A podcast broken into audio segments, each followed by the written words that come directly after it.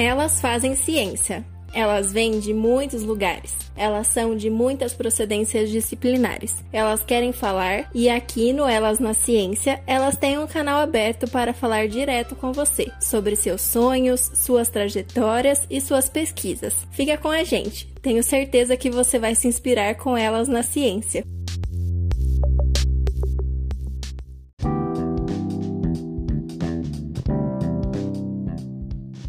Oi, pessoal, tudo bem com vocês? Hoje, no episódio do podcast Elas na Ciência, eu tenho o prazer em estar aqui comigo a Gisele Cavalcante. Ela é geógrafa também pela Unicamp e agora ela é mestranda. Então, Gi, vamos começar falando da sua trajetória, como você escolheu fazer geografia, como foi ter feito a graduação na Unicamp e agora seu mestrado na USP, né? Conta um pouquinho pra gente dessa trajetória. Oi, Mari. Muito obrigada pelo convite. Eu fiquei muito honrada em fazer parte desse projeto tão importante que ajuda, né, na, na divulgação científica, sobretudo das mulheres cientistas. E agora falando um pouco dessa minha trajetória, é, geografia não foi a minha primeira escolha assim na, no ensino médio. Eu demorei um tempo para decidir o que eu queria fazer. E uma coisa curiosa é que quando eu finalmente lá no terceiro falei, bom, é geografia que eu vou prestar, muitas pessoas falavam: "Ah, não, não faz isso, né? Não, você é muito inteligente para fazer geografia", ou então: "Ah, não". Aquele discurso que a gente está um pouco acostumado de falar que não dá dinheiro, ou falar, enfim, que pode não ser uma carreira feliz. Mesmo assim, eu segui o que eu estava sentindo. É, eu sentia que geografia tinha muito das coisas que eu gostava e a forma como uh, abordava os temas e a diversidade de temas presentes dentro da geografia foi o que mais, mais me motivou a prestar o vestibular, né? Bom, na graduação. Como eu falei, eu não sabia direito. Eu sabia que eu gostava da geografia, de alguns aspectos, de algumas coisas, mas não, não sabia ao certo, assim. É difícil explicar, colocar em palavras isso. Mas quando eu cheguei na graduação, quando eu cheguei na Unicamp, eu tive convicção, certeza absoluta que eu tinha acertado muito na minha escolha, sobretudo quando a gente fez um campo. Eu olhei e falei: é isso, sabe? É, é isso que eu quero fazer, é sobre, é sobre a geografia que eu quero interpretar o mundo, a sociedade. É, eu, eu fico muito feliz de ter feito a graduação em geografia, né? E de cara me apaixonei no primeiro semestre, eu me apaixonei por geografia urbana, porque as leituras, as aulas ajudavam a fazer estalinhos assim na minha cabeça sobre temas que eu sempre amei, sabe? Eu falava, caramba, então é essa resposta para isso que eu estava pensando? Nossa, existe palavra para definir isso? Alguém já pensou nisso? Então, para mim, a graduação toda foi como meu Deus, pensaram nisso, sabe? Nossa, tem definição para isso. Olha essa leitura. Eu achava fantástico quando a gente tinha que ler a bibliografia assim para aula, eu falava, meu Deus, é isso, sabe? Esse texto tá falando o que eu tô enxergando. É, para mim, a graduação foi um momento de muita descoberta, não só na geografia, né, mas sobre vários outros elementos. Uh, estar em contato com outros institutos, outras faculdades, outras pessoas ajudou a enriquecer ainda mais é, o meu olhar sobre as situações, sobre as pessoas, sobre a sociedade, sobre o Brasil, sobre o mundo. Então, a graduação foi assim um momento muito especial para mim, muito importante em que eu consolidei a ideia que eu fazia da, da geografia, assim, e todas as possibilidades que se abriram, né? Porque até gente, eu brincava com alguns amigos, falando, ah, põe gel na frente, a geografia pode trabalhar, sabe? Então, tanto dentro da geografia física quanto da geografia humana, acabou que durante o percurso eu me descambei, assim, pro lado da urbana, que eu amo de coração, e é daí que vem a, o meu interesse, né, e o meu foco no mestrado, que é na geografia urbana. Bom, esse interesse declarado em geografia urbana desde o primeiro semestre e era eu tinha várias inquietações sobre temas dentro da urbana. Até que no último ano é, precisava escolher o TCC e aí eu conversei com o professor Vicente. Eu comecei o TCC com ele de outra temática, era, era agrária, nada a ver com o que eu fiz. E depois eu falei, professor, eu tenho outros questionamentos muito maiores em urbana. Ele super acolheu, falou, não, vamos aí, a gente faz o seu TCC em urbana, não se preocupe. E eu comecei a pesquisar é, a periferia em si, mais precisamente loteamentos clandestinos, né? E aí foi fazendo pesquisa, fui, fiz trabalho de campo, entrevista, terminei o TCC. Eu lembro quando eu sentei com o Vicente, né, para fazer as correções, ele sugeriu algumas alterações e falou: olha, fazendo essas alterações eu vou mandar para os leitores. Ele mandou e na devolutiva, que eles apontaram também as coisas que eu deveria alterar no, no TCC e deram a nota, o Vicente falou assim: Olha, eu tenho uma sugestão para te fazer. Isso, sei lá, já era dezembro. Aí ele falou assim: tem uma sugestão, é... por que, que você não tenta o mestrado? Eu falei: ah, não, eu quero testar, é, fazer mestrado mesmo aqui na Unicamp. Ele, olha, Gi, sinceramente, eu acho que seria interessante você fazer na USP. É um programa muito bom, tem muitos outros professores de urbana. O seu trabalho é, seu TCC eu acredito que dá é um bom projeto de mestrado. Eu falei, ah, professor, desconfiei um pouco, né? Não, não, não tinha tanta certeza. Mesmo assim, decidi prestar o, o processo seletivo da USP. É, foi longo, teve, foram três etapas e no final teve a arguição, né? E acabou que deu tudo certo e entrei no mestrado em Geografia Urbana na USP. O mestrado é, basicamente são desdobramentos do TCC, então o meu foco são os loteamentos clandestinos, especialmente na zona norte de São Paulo, e são questões que eu trago para esse projeto, que trouxe também para o TCC, que é, como que surge um loteamento clandestino? É, o que fazem as pessoas a, a escolherem, entre aspas, essa modalidade, né? O que são coisas que eu sempre me perguntei antes da faculdade e que na faculdade várias possíveis respostas foram sendo é, foram, foram me, me levando a esse caminho, né? Estudar a periferia e estudar os loteamentos clandestinos. Gi, então explica para os nossos ouvintes um pouquinho do que é esse loteamento clandestino que você está estudando, porque talvez quem esteja ouvindo a gente não entenda muito bem esse conceito. Olha, loteamentos clandestinos são aqueles que não obtiveram nenhuma aprovação por parte do, do poder público. Isso quer dizer que é, eles foram separados, né? Então, um lote de terra foi separado em vários outros terrenos menores, a fim de oferecer moradia, a fim de ser construído uh, casas. E quando fala justamente desse parcelamento clandestino, de não ter nenhuma autorização por parte do poder público para acontecer isso, faz com que as pessoas não tenham a posse e propriedade daquele terreno, porque ele é irregular. Então, eu busco justamente fazer essa diferenciação, né, do que são as favelas, do que são loteamentos clandestinos, do que são esses parcelamentos irregulares, mas basicamente quando a gente fala que é clandestino é porque não teve autorização em nenhuma instância por parte do Estado. E esses loteamentos clandestinos é bom fazer um complemento que geralmente eles são fruto da ação de um loteador. Então uma pessoa dividiu esse terreno, esse lote e comercializou indevidamente. Não poderia é, ter acontecido esse parcelamento, principalmente a venda desses lotes dentro do loteamento clandestino. Entendi, Gi. E movimentos como o MST, por exemplo, né, o Movimento Sem Terra, são essas pessoas que ocupam esses loteamentos que você estuda ou é outro tipo de movimento, outro tipo de pessoas que não estão ligadas ao movimento? Como é que é isso?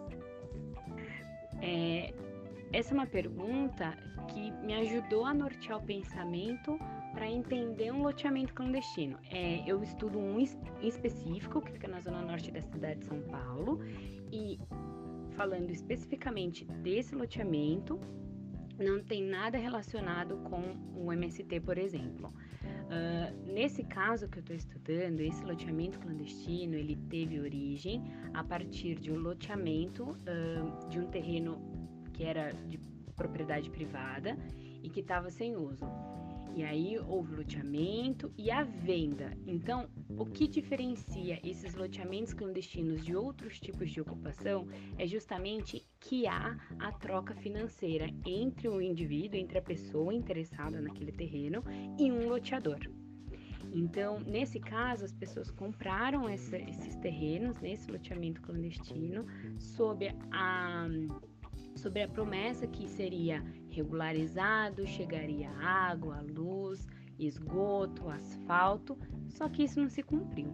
Então, dentro desse loteamento que chama Vila Nova Esperança, na zona norte de São Paulo, não está relacionado com nenhum movimento organizado. Foram pessoas uh, que souberam dessa oportunidade do terreno de construir a sua casa e adquiriram, compraram esse terreno. Então, uma das principais diferenças, por exemplo, da, de, da formação de uma favela ou uh, de uma ocupação de um terreno é que nesse caso, nesses casos, houveram troca financeira. Então houve a compra do terreno, embora sem documentação nenhuma. Então era como aqueles acordos de gaveta.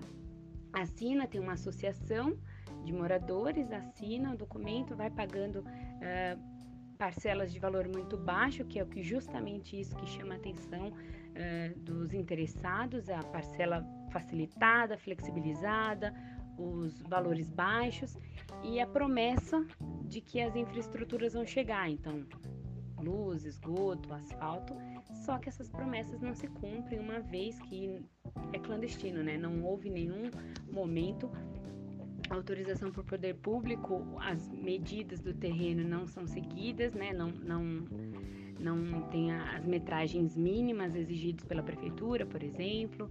Então, o grande impasse é, de regularizar esse tipo de loteamento é justamente não seguir vários pré-requisitos fundamentais. Inclusive, esse, esse loteamento é feito em uma área de risco geológico, então vários elementos combinados me, me, me fizeram a inquietação de perguntar, mas por que, que as pessoas vão? Por que, que tem compra? Por que, que é, consegue evoluir as casas de gestão hoje, né? Tem 10 anos esse loteamento, de quando começou até agora, até o momento da minha pesquisa. Então, como que, por que que compraram? Mesmo sabendo que não era regularizado, não tinha documentação, não tinha asfalto, não tinha luz, não tinha esgoto, continua sem ter, apesar de várias, uh, vou dizer assim, entre aspas, melhorias que aconteceram, mas ainda não tem os papéis ali de, não tem endereço, não tem CEP, não tem nome de rua, então, você consegue chegar pelo Google, mas não chega carta, por exemplo. É, essa, é isso que eu estou analisando, isso que eu estou buscando entender da formação desse loteamento. Gi, mas não é criminoso isso? Você vender algo, né? Eu não sei se tinha escritura ou não esse, esse terreno, mas a pessoa recebe e não tem nenhum tipo de, de documentação, nada. Não é criminoso isso? E Gi, usando uma das suas perguntas, né, da, das suas inquietações, por que, que essas pessoas vão para esse lugar? Por que, que essas pessoas compram esse terreno, mesmo não sendo regularizado? Eu acho que isso é uma curiosidade que nós também temos, né, quem está te ouvindo. E, e também tentar entender por que, que essas pessoas permanecem nesse lugar, né, mesmo com condições muito precárias de vida. E Gi, uma coisa que eu fiquei pensando aqui é se você está acompanhando esse, essas pessoas, né? Agora com a questão da Covid-19. Se você está conseguindo ter contato com eles, saber como está sendo a pandemia nessa região, né? Se eles estão conseguindo ter os cuidados básicos, que é lavar a mão, né? Que é higienizar as mãos com álcool em gel, com água e sabão você tem como falar isso pra gente? Sim, é criminoso. Inclusive a bibliografia que eu consulto, né, para poder desenvolver a pesquisa, fala que ao longo do tempo, né, de várias loteamentos clandestinos ao longo da história no Brasil inteiro, é, não tem histórico de pessoas que foram uh, presas por fazer por fazer essa troca, né, por lotear clandestinamente, vender terrenos que não podiam ser vendidos. Inclusive, esse lugar específico, esse loteamento que eu estudo, Vila Nova Esperança, é, tem processo na justiça, mas Mari, desde o começo da formação do, do, loteamento. Então, as primeiras casas já é, vieram oficiais de justiça falar que era uma ordem, que não podia mais construir isso há 12 anos atrás, assim. Só que morosidade da justiça, é, enfim, todas as burocracias envolvidas, né? Então, hoje, comparado com esses 12 anos atrás, que foi bem no comecinho, está muito consolidado, as casas já são de alvenaria, já tem, uh, já são mais, como é que eu posso explicar? Elas já estão com, estão finalizadas, inclusive já montando outros cômodos, outras casas para aluguel, inclusive. Então, sim, é crime, não, não podia acontecer, existe processo na justiça, existe ordens para tirar as pessoas do, do, do, do, loteamento, mas como eu disse, na morosidade da justiça, como as coisas caminham, o fato do terreno não tá, estar vazio no momento em que houve esse loteamento, tudo, então isso complica muito a situação é, que já é muito complicada dentro desse contexto de loteamento clandestino e quem para quem sobra o ônus disso tudo é sempre para o morador, né? É sempre para a pessoa que já estava numa condição de vulnerabilidade, porque segundo os, as, as entrevistas que eu consegui fazer antes da pandemia, as pessoas compram por necessidade, sabe? Não conseguir pagar o aluguel de onde estavam, então comprar um terreno que é o valor é muito baixo, justamente por todo esse viés que eu comentei anteriormente. Então, a incerteza, a insegurança de algum, algum momento de uma a ordem judicial for cumprida de fato e terem que deixar suas casas, é, é o que é viver, né, é viver com medo, né? Então, junta vários fatores, junta a morosidade da justiça, junta o fato do terreno não estar tá cumprindo o papel social dele, os donos dos terrenos, eles entraram, né, num processo pedindo para as pessoas saírem do loteamento, mas isso, como eu disse, 12 anos atrás, aí recorre de um lado, recorre de outro, inclusive tem um escritório é, de, de advocacia envolvido no processo, indo atrás das medidas para para tentar regularizar, pelo menos acabar com esse processo para entrar com a regularização do terreno, mas aí entra por outro lado o fato de ter sido da, do, do loteamento ficar em uma área que é de risco geológico e é próximo à área de preservação ambiental, que é a Serra da Cantareira. Então, dentro desse aspecto, dentro desse trabalho, tem vários assim caminhos possíveis a serem uh, trilhados, várias discussões, várias problematizações e, e, sem deixar de contar, que é o que eu busco também no, no, no projeto, o olhar do morador. Como ele entende toda essa situação, é para ele me ajudar a contar essa história, né? Para ajudar a, a, o ponto de vista dele sobre tudo isso, sobre o que é um loteamento clandestino, sobre o que foi essa venda, sobre o que foi construir a própria casa, porém ter o medo de ser retirado, é, como é não chegar a correspondência na casa uh, ou encomenda. Então, assim, todos esses caminhos que eu busco, estou buscando é, nesse projeto. É, como a professora Hermínia Maricato falou, para a gente entender melhor a cidade de São Paulo, a gente precisa é, combater o analfabetismo urbano. E com esse projeto é justamente isso que eu quero fazer. Por luz numa, é, nessa situação, nesse tipo de, de situação que acontece e que não deixou de acontecer porque 20 anos atrás existiam é, loteamentos clandestinos, ainda existe, ainda tem novos loteamentos clandestinos sendo abertos. Então, contar um pouco da história e desmistificar muito do que é pensado sobre pessoas que moram em loteamentos clandestinos ou pensar, ah, invadiu. Tudo isso é uma forma de, de tentar mostrar as complexidades todas urbanas e da periferia. E você chegou a fazer trabalho de campo, então, nessa região. Como que eles recebem você, sabendo que você vai estudar sobre eles, né? Vai estudar o terreno, a região, é, a questão jurídica também, né? Como que eles recebem você e o seu estudo ali? Bom, segundo as entrevistas que eu fiz com alguns dos moradores, eu não consegui, por conta da pandemia também, é, conversar com todas as pessoas que moram no, no, na Vila Nova Esperança, mas um o grande, assim, eu diria que isso se destaca em todos eles, né? Todas as conversas que eu pude ter, é que comprar o terreno no loteamento foi a saída do aluguel, porque não estavam conseguindo se manter onde estavam e a solução para isso seria comprar um terreno. E por que comprar o terreno é uma saída? Porque por ser justamente pelo fato de ser um loteamento clandestino, o valor é muito baixo. Assim, baixo comparado ao mercado, né? Uh, isso, clandestino, o valor é baixo, mas também o lugar onde ele fica, é, não ter as infraestruturas, né, já definidas, então luz, água, esgoto, tudo isso vai ser feito ali na irregularidade. Então, tudo isso faz com que o preço do terreno diminua seja menor. E dentro desse valor que é baixo, existe o parcelamento, né? Então, um parcelamento longo com parcelas muito pequenas. Então, esse conjunto de fatores contribuem para comprar o terreno. Então, fugir do aluguel e as condições que são apresentadas aí para compra desse, desse, desse terreno. Aí falou, a, a segunda pergunta é por que que continuam, né? Mari, dentro de cada uma dessas pessoas que eu pude conversar, é, uma coisa recorrente, fala assim, eu, eu vou ter a minha casa, sabe? A casa que eu fiz. Então são pessoas que usavam no final de semana, Ajuda. A professora Hermina Marcato conta bastante isso no, na pesquisa dela de 94, hein? Então ainda tem muito disso, assim, a minha casa eu construí, vai ser do jeito que eu sempre sonhei, vai ter a minha garagem, vai ter a minha cozinha, vai ter o quarto para os meus filhos.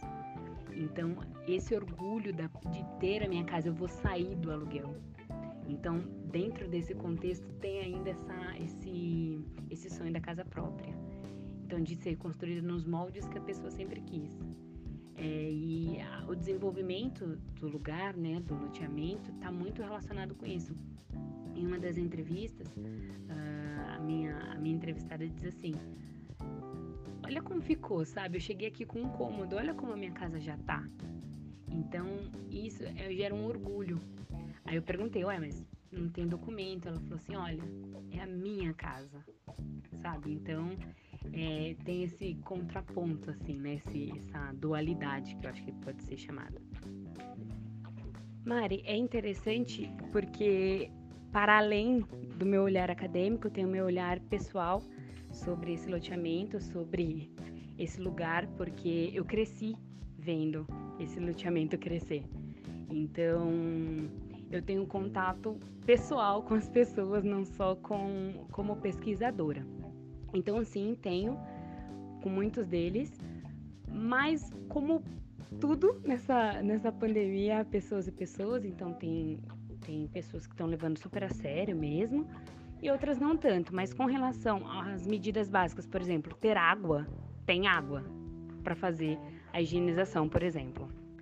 Fiz trabalho de campo, como eu mencionei anteriormente, é, eu tenho uma relação pessoal com loteamento, então muitos dos moradores eu conheço desde pequena e quando eu comento que eu estou pesquisando é, Vila Nova Esperança, é, eles ficam, ficamos muito felizes assim, né? Que é uma forma de mostrar, indicar a realidade por dentro e através de uma pessoa que conhece, que conviveu e que viu crescer, que viu desenvolver, dentro de todas as, as complexidades, contradições, mas que pode mostrar um outro jeito de interpretar, um outro jeito de, de discutir, problematizar os loteamentos clandestinos, as motivações, as pessoas que compram terreno, por que, que elas continuam e, e assim por diante. Então sempre sou muito bem recebida, é, per, me perguntam como é que tá. Então assim é sempre muito muito próximo contato que eu tenho, um contato pessoal e agora também acadêmico, né? Então acho que muitos deles me veem como uma pessoa próxima e não como uma pesquisadora. Talvez isso seja facilite um pouco o, o meu o, o trabalho, né?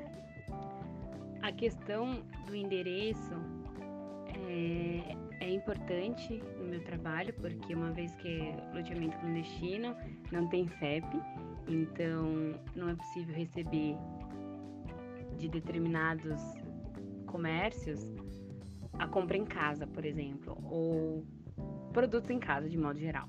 Então, na pandemia, uma vez que os dados mostram que o aumento de compras online para entrega em casa aumentaram, toda essa parcela de pessoas não foram contempladas de forma direta. O que a pesquisa, o que eu, as minhas conversas aqui indicam é que algumas dessas pessoas colocam outro endereço na compra online para entregar na casa de um amigo, na casa de, de, de um, algum familiar que tem o CEP, que tem o nome da rua, para poder receber as coisas. Então, acredito que essa pesquisa se faz importante dentre várias pesquisas né, que são desenvolvidas com essa temática, justamente para mostrar, para indicar que coisas que para muitas pessoas é tranquilo, comum, banal, para um grupo de pessoas não é tranquilo, comum, banal. Tem todo um, um esquema para poder se fazer essa entrega, essa, essa compra online e essa entrega, entre aspas, em casa. Então, o quanto um endereço faz a diferença. E não chegar Uber, 99, essas coisas como como é, não é automático pensar que todo mundo é servido disso. Então era um, um, detalhe que era mais secundário e com a pandemia eu vou trazer isso de uma forma um pouco mais um, pouco mais detalhada na minha pesquisa. Bom, Gi, eu quero te agradecer. Você é uma pessoa assim muito querida para mim. Para quem não sabe, a Gi foi minha veterana, né? Ela entrou um ano antes do que eu na graduação em geografia pela Unicamp e assim é um exemplo a ser seguido. É uma mulher muito dedicada, muito esforçada, muito amorosa, sabe? Todo mundo que conversa com a Gi sente esse carinho esse amor. E ela me ajudou muito durante a graduação e agora depois da graduação, né? E então eu quero te agradecer não só por ter te encontrado nessa vida, mas porque você também participou do nosso projeto e a sua pesquisa é maravilhosa. E aí então eu quero terminar o nosso episódio da mesma forma que a gente termina todos os outros episódios. Você falando por que, que vale a pena fazer ciência mesmo sendo mulher, por que, que vale a pena continuar na ciência e por que, que vale a pena estudar, né? E chegar onde você já tá, sendo professora, sendo mestranda. Então é isso, um beijo e até a próxima. Ah, Mari, que carinho! Muito obrigada. Obrigada pelo convite, obrigada pelo espaço para falar um pouquinho da minha pesquisa. É, que bom encontrar pela vida, pelo caminho, pessoas que têm projetos tão interessantes e que visam é, divulgar o que a universidade faz, o que as pessoas produzem, sobretudo o que as mulheres produzem. Muito obrigada pelo convite. Respondendo as três perguntas, é, por que, que vale a pena fazer ciência? Porque eu acho que quanto mais pessoas têm acesso, quanto mais mulheres têm acesso à universidade, à pós-graduação, mestrado, doutorado, enfim, seja em que área for, contribui para um olhar único sobre determinado elemento, sobre determinado aspecto. Então, vale a pena fazer ciência para mostrar que não existe só uma visão. Existem várias formas de interpretar, de discutir, de problematizar os assuntos. Por que continuar fazendo ciência? Justamente pelo primeiro ponto, né?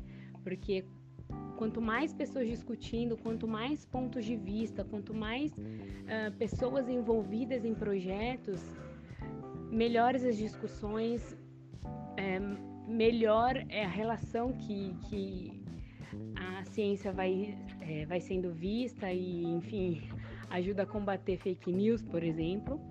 Por que estudar? Porque é aquele clichê que falam, né? Podem tirar praticamente tudo da gente, mas o que a gente constrói, o que a gente discute, o que a gente pensa, não. Então, mulher pode estar onde ela quiser, fazendo o que ela quiser, em que área for. E daí a importância também de mostrar todos esses projetos, né? Muito obrigada pelo convite, muito obrigada pelo espaço. Eu fico muito feliz uh, desse seu projeto estar tá acontecendo, dando voz a tantas mulheres maravilhosas que pensam tantas coisas e que precisam de um espaço, de uma plataforma para comunicar tudo isso a outras tantas pessoas. Muito obrigada pelo espaço, Mari. Obrigada pelo convite.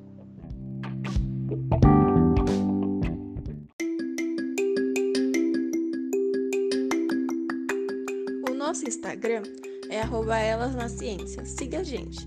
Por lá fazemos lives e avisamos quem será nossa próxima convidada. A arte deste podcast é feita pela Larissa Oliveira. Os textos são feitos pela Louise Piloto, Wanda Muniz Falcão e Ana Prata. A edição de áudio é feita pela Julia Goldman. As redes sociais são organizadas e feitas pela Juliana Oliveira, Maria Vitória Bortolan e Gabriela Marinho. E o nosso canal no YouTube é gerenciado pela Joyce Raposo. Obrigada pela sua companhia e por nos ouvir. Até o próximo episódio.